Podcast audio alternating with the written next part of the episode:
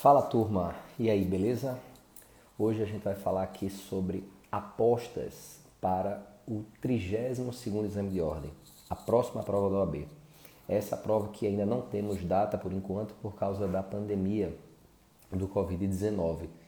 E ao mesmo tempo isso é uma bela oportunidade para você que, não, especialmente você que não tem tempo disponível para estudar, poder se preparar é, da melhor maneira possível sem pressa, sem estar sobrecarregado, seguindo um passo de cada vez.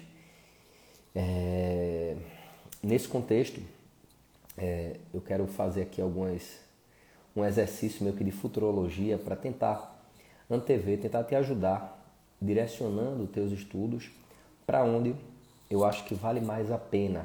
Essa é a ideia. É evidente que ninguém tem bola de cristal. O que a gente vai trabalhar aqui é baseado no feeling, né? Num, poxa, já observo a prova há alguns anos e é, quando a gente para para analisar no detalhe, a gente percebe que existem alguns padrões. Como tudo, né? Te dar boas-vindas aqui para quem está entrando. Bruna, Laila, Tatiane. E pedir já para você que está entrando mandar aqui na flechinha manda aí na flechinha para algum amigo, amiga que também vai fazer a prova da OAB, especialmente a próxima do 32º exame. Érica, Emily, Jaqueline, Adriana, Gede, ADV aqui, FRS. Rafaela também está aqui na área. Sejam todos e todas bem-vindos. Seguinte, é, uma coisa que eu lembrei foi saiu ontem a notícia de que a FGV vai abrir novamente a, o prazo de quem vai fazer a repescagem, quem vai poder aproveitar, né? O cara que fez lá o trigésimo exame de ordem e por algum motivo não, não passou. E aí ele vai ter a segunda fase agora para fazer junto com a galera do trigésimo primeiro, tá? Fique esperto aí, não sei se tem alguém aqui nessa situação, mas achei por bem compartilhar. Stephanie, nossa amiga aqui, querida embaixadora, eu lembrei nem aluna, embaixadora do AB Nunca Mais, advogada aí da família AB Nunca Mais, já esteve aqui conosco em live, compartilhando a história dela em, em algumas oportunidades. Está aqui também na área sempre que pode, passa aqui para dar um alô, passa aqui para dar uma palavra para quem está assistindo também. Sempre bem-vinda. Deb chegou também, Davi. Galera, o papel é o seguinte. É, sim, uma coisa que eu uma coisa que é antes de mais nada, eu prometi fazer um sorteio do nosso material Reforma Trabalhista Esquematizada. Qual que é esse material, Jorge? É um material que é para os alunos para facilitar a leitura da legislação. A gente sabe que legislação não é uma coisa tão simples de se estudar, é um tanto monótono, é um tanto, poxa, sabe? Ah, eu quero, mas não vou, eu quero, mas não vou, eu quero, mas não vou. Então, esses materiais, dentre eles esse que eu citei da reforma trabalhista esquematizada, ele visa ajudar a tornar esse processo menos chato, menos monótono, para que você possa, de fato, aprender e evoluir. Tudo se resume a angariar pontos preciosos. E quando a gente fala da reforma trabalhista, a gente está falando aí de duas matérias. A matéria de trabalho e processo do trabalho, que juntas somam aí, salvo engano, 11 pontos na prova da OAB. São 11 pontos aí que pode, você pode angariar com a simples leitura de uma legislação que tem um custo-benefício excelente. O que é, que é o custo-benefício? É você investir pouco tempo e ter um retorno, um potencial retorno muito alto. E é isso que acontece com a, o estudo da, da reforma trabalhista. E o que é que a gente fez? Vou até daqui a pouco eu mostro aqui para você, para vocês, como é que a gente fez esse material da reforma trabalhista vou adiantar o seguinte, que nós destacamos os principais pontos da lei e criamos também pequenas tabelas para facilitar a didática, para você entender, poxa, a diferença entre esse e isso, o que é que muda e tal, para ir fixando e ajudar também na memória visual. E o plus, eu acho que a cereja do bolo desse material é o, são as questões que já caíram no exame de ordem baseadas na reforma trabalhista. Nós selecionamos é, algumas dessas questões e incluímos lá, para que você para que você faça assim, puxa, eu é, ligaram aqui por isso que deu uma caída. Puxa, eu até me perdi, a ser sincero. E olha que ligaram, tá no modo avião, ligaram aqui é, pelo WhatsApp conseguiram dar uma cortada. Diz assim, puxa, assim que assim que é, é assim que cai na prova da OAB, essa questão já caiu dessa maneira. Então essa é a ideia desse material e eu vou fazer esse sorteio aqui para vocês. Quero saber aí como é que estão os estudos de vocês para o 32º exame, como é que está na escala aí de 0 a 10, se você pudesse dar uma autoavaliação, que nota você se daria? Fala aí no chat, por favor. Gustavo está aqui na área também, Alan nunca mais, tem Léo Silva, Andresa. Qual a sua autoavaliação aí nessa, nessa fase? E aí, aproveitar esse nosso bate-papo aqui de apostas e concentrar elas na parte da legislação. Por quê? E aí Douglas até compartilhou o seguinte: exame de ordem é puramente lei seca. É, agrega foi uma, uma, uma, uma contribuição que está relacionada ao que de fato acontece. Quando você para para analisar o exame de ordem, você percebe que, em média, 70% das questões estão baseadas pura e simples na lei. Mas por que, a gente, mesmo sabendo disso, a gente não consegue é, o resultado que a gente tanto espera? Porque existem algumas coisas, existe algum, até autossabotagem, a gente é, diz que vai estudar, mas não estuda, algumas coisas que jogam contra a gente. E também, sem falar que existem muitas leis que podem ser cobradas no OAB. E muitas vezes a gente não sabe para onde ir, não sabe qual lei devo priorizar em detrimento de outras. Porque uma coisa é certa, não dá tempo de estudar tudo. E nem também uma coisa que é, eu achava que, que dava certo era o seguinte: ah, então eu só vou ler, se eu ler a disciplina de ética, se eu ler o código de ética, o estatuto do AB e o regulamento do estatuto, isso significa que automaticamente eu vou acertar todas as questões dessas matérias. Seria lindo que fosse assim, mas infelizmente não é. Não é o fato de você ler uma vez é um primeiro passo. Ler duas vezes também não vai garantir que acerte todas.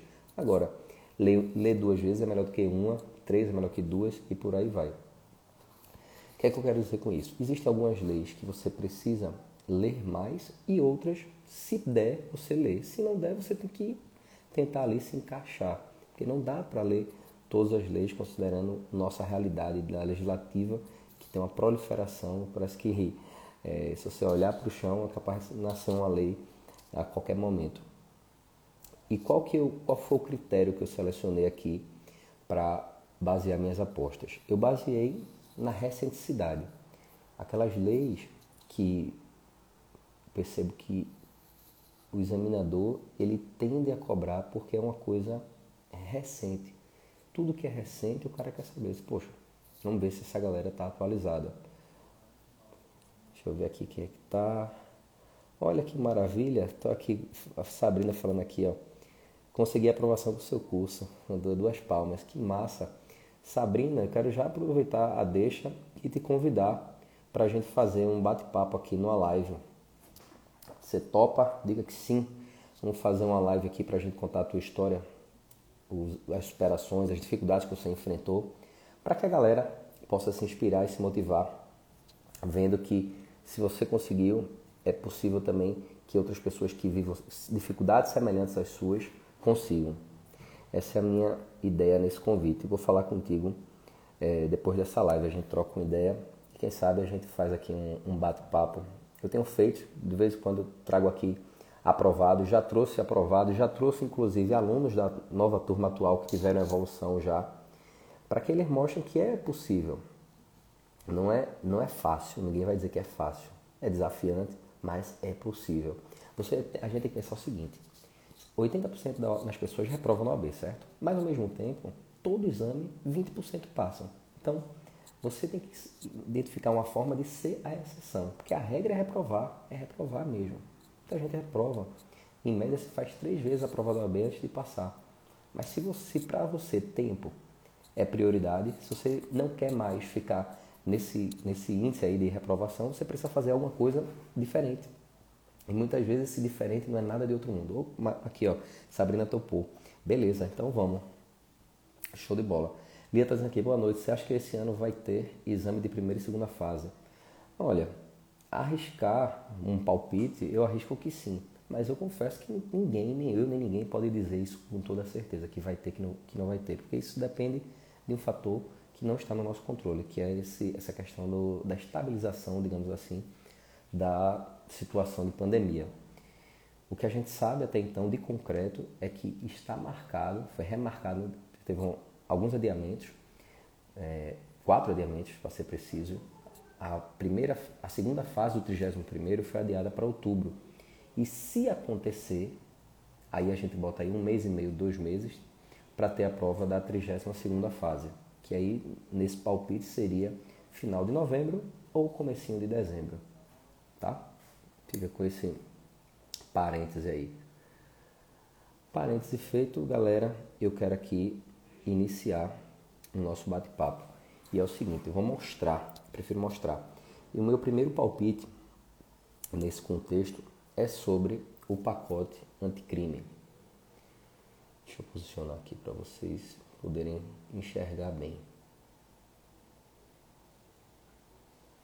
Como é que eu gosto de estudar, né? Eu gosto de, principalmente algo que for novo, e é o que eu vou mostrar aqui para você, para você conseguir diferenciar as coisas. Se tem algo que é novo, você diz assim: olha, isso aqui é novo. Uma pergunta que vem na sua cabeça é, o, é a primeira é o seguinte: e como é que era? É desse jeito agora e é como?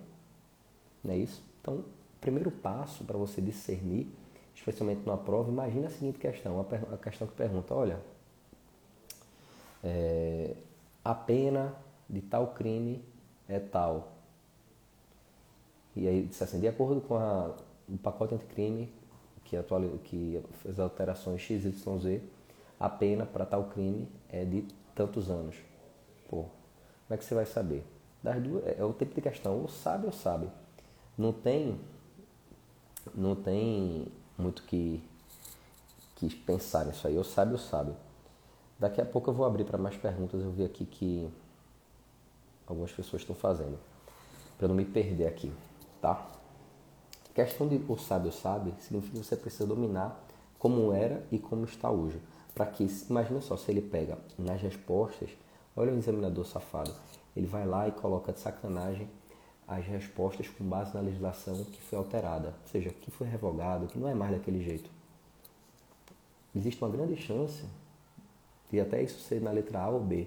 Que aí você diz, poxa, já achei a resposta. Pá, vai lá e vai para a próxima questão por desaviso. Então, qual que é uma forma que eu acho inteligente de você estudar uma legislação nova? Vou te mostrar aqui.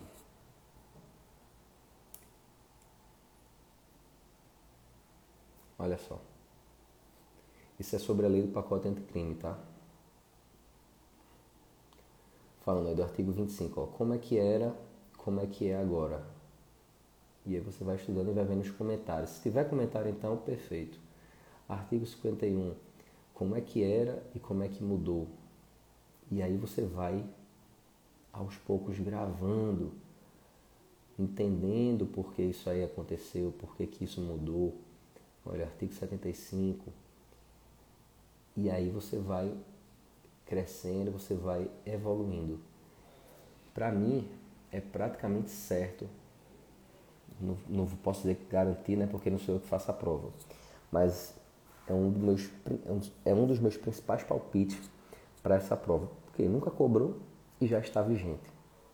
Então é um prato ali de, de mão cheia ali para o examinador. O examinador vai dizer, ó, vamos ver agora quem estudou isso aqui. Imagina só, você que já, já se formou há um tempo, né, se formou antes da vigência dessa lei, é óbvio que você não viu essa lei na faculdade. Então, mais uma razão para você não saber o que é que mudou. E aí que está a sacada. O convite que eu faço para você é ter esse, essa consciência de estudar por um material que faça esse teu direcionamento. Olha, era assim, agora lá por exemplo, a gente, a gente tem essa, tem essa pegada de fazer uh, uma legislação mais mastigada, mas não, não fique. É... Deixa eu mostrar uma coisa aqui também. Uma outra forma de você fazer, se você quiser, é o seguinte, ó. Vou mostrar aqui. Você pode vir aqui também.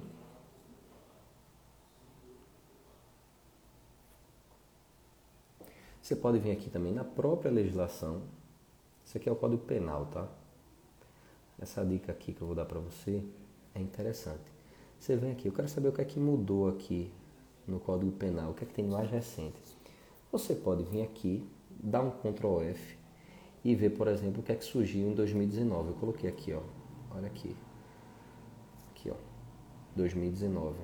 Aí você dá um Enter e vai vendo os dispositivos que foram incluídos em 2019. Na, no, no, raciocínio de, do examinador que quer pedir algo que é recente, existe uma grande chance de esses dispositivos que você vai encontrando aqui serem objeto de cobrança.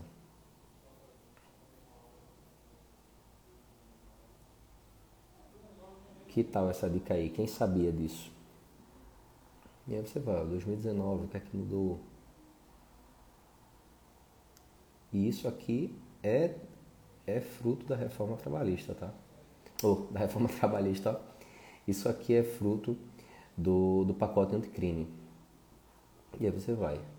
Isso é ter uma visão estratégica na medida que você vai vendo que é mais recente que tem grande chance de cair na próxima prova da OAB. 2019. Agora eu te pergunto, o que é, que é mais fácil? Você vir estudar assim, catando milho, ou você já pegar um negócio aqui organizado que vai dizendo e vai comentando.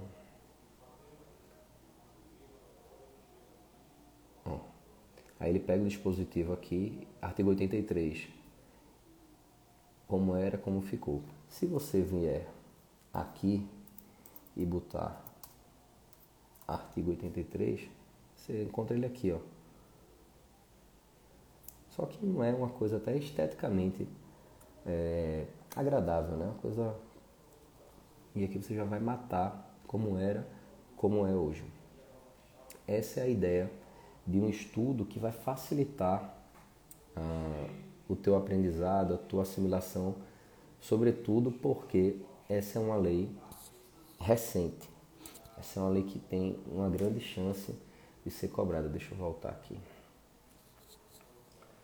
Outra coisa, outra aposta. Vamos lá. Hum,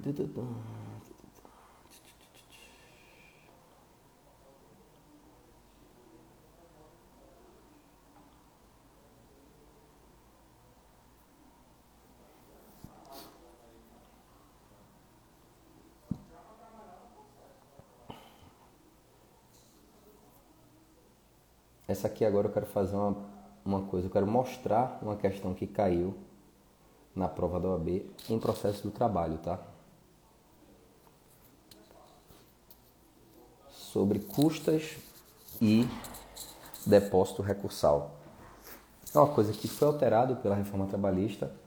E aí, o que é que aconteceu? No último exame, o último, mais recente que tem, o 31 foi cobrada essa diferença para você saber o que é que era custas e o que é que era depósito recursal. Saca só. Como sempre, a OAB começa contando aí uma historinha, né? Vai lá, diz que tem Heloísa, que era empregada doméstica. Aí qual é a tua sacada? Encontrar a palavra-chave. Esse é o papel de, um, de uma análise de uma questão. Fala aqui de data, Aí diz que a, a empregada doméstica entrou com ação contra a ex-empregadora. teve uma instrução e a, a sentença foi prolatada julgando procedente o pedido em parte.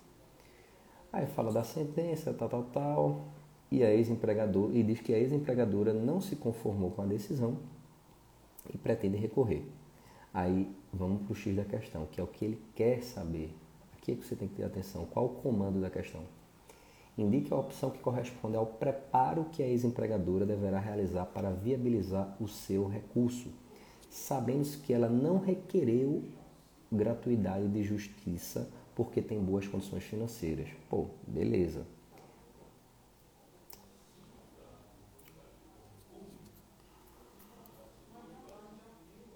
Vamos lá.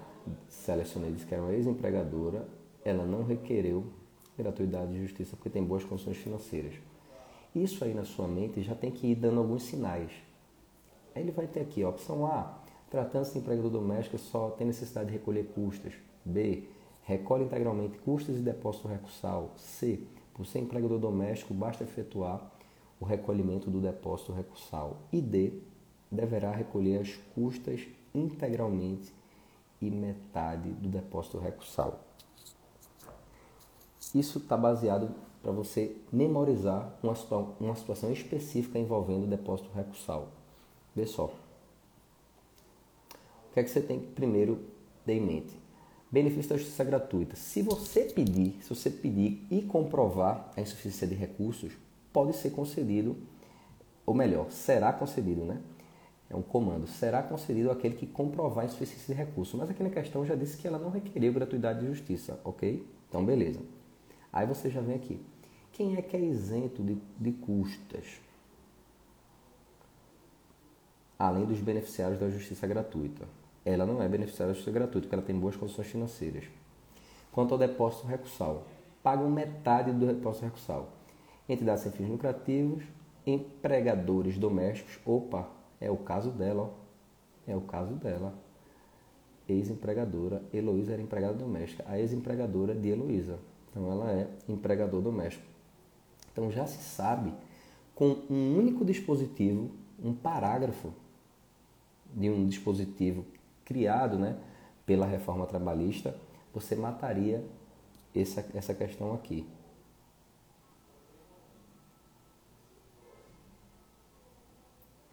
E outro detalhe aqui sobre as custas é o seguinte, nesse dispositivo aqui, também com a redação da reforma trabalhista, artigo 790, parágrafo 3 Diz aqui o seguinte: é facultado aos juízes, órgãos, julgadores, presidente, blá, blá, blá, blá, a requerimento de ofício, conceder o benefício da justiça gratuita, inclusive quanto a translados e instrumentos, aqueles que receberem salário igual ou inferior a 40% do limite máximo dos benefícios da, é, do regime geral de previdência social. Então, sabendo que o benefício, o benefício máximo ele gira aí em torno de 5 mil e alguma coisa, então você faz uma base aí de 40% e você tem isso como um horizonte. Qual que é o lance que eu quero destacar aqui? De você perceber que o examinador da FGV ele quer saber de coisas que são recentes. A reforma trabalhista nem é tão recente e ainda assim continua sendo repetidamente objeto de questão no exame de ordem. A grande sacada é você identificar quais são esses pontos. E aí é que eu digo que esse destaque aqui facilita a sua vida. Olha só, artigo 790, parágrafo 3 exatamente o parágrafo que a gente estava trabalhando aqui agora. Falando de benefício da justiça gratuita também, se você vier aqui, vou colocar depósito recursal.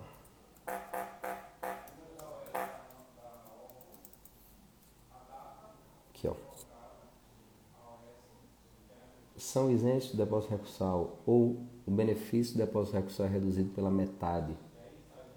É aqui, galera, é aqui que está o X da questão. É identificar esses pequenos detalhes que fazem a diferença onde a fumaça fogo. Diferença entre custas e depósito recursal, garanto a você que pouca gente sabe, pouca gente sabe. E o examinador, que não é bobo nem nada, ele sabe ler o jogo, ele sabe é, identificar o que, é que a galera não domina tanto para escorregar. Então, nesse contexto aqui, nesse contexto aqui, nós, nós teremos aqui que ele, a resposta é letra D. Por quê? Por que letra D, Jorge? O que é que diz a letra D aqui? Deverá recolher as custas integralmente e metade do depósito recursal. Deixa eu voltar aqui para mim.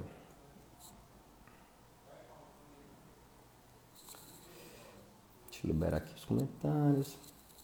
O que, é que vocês acharam aí dessa análise da questão? Por que, que foi letra D? Porque no, no enunciado, o enunciado ele sempre vai te dar o bizu. No enunciado ele disse que ela tinha boas condições financeiras, então ela não pediu o benefício da vistoria gratuita. Porém, se ela tivesse pedido, que é só pedir comprovado, e tivesse sido concedido esse, esse benefício, aí ela estava isenta das custas, mas não foi o caso.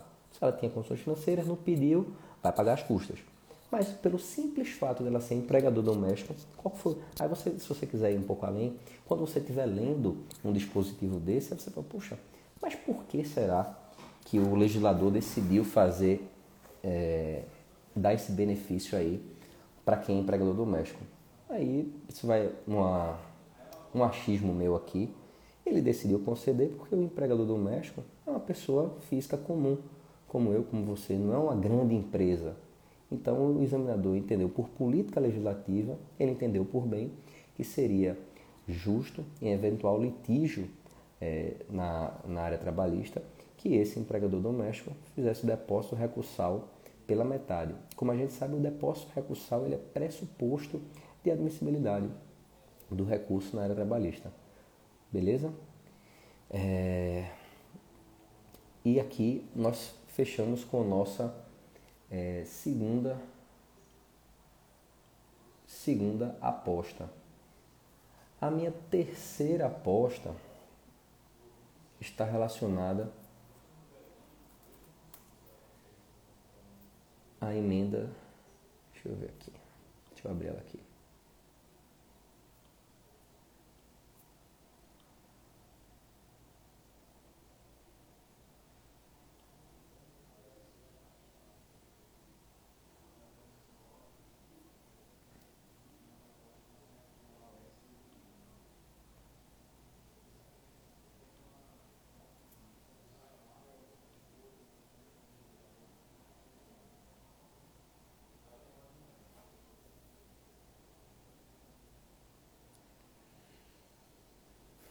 Deixa eu localizar aqui, galerinha.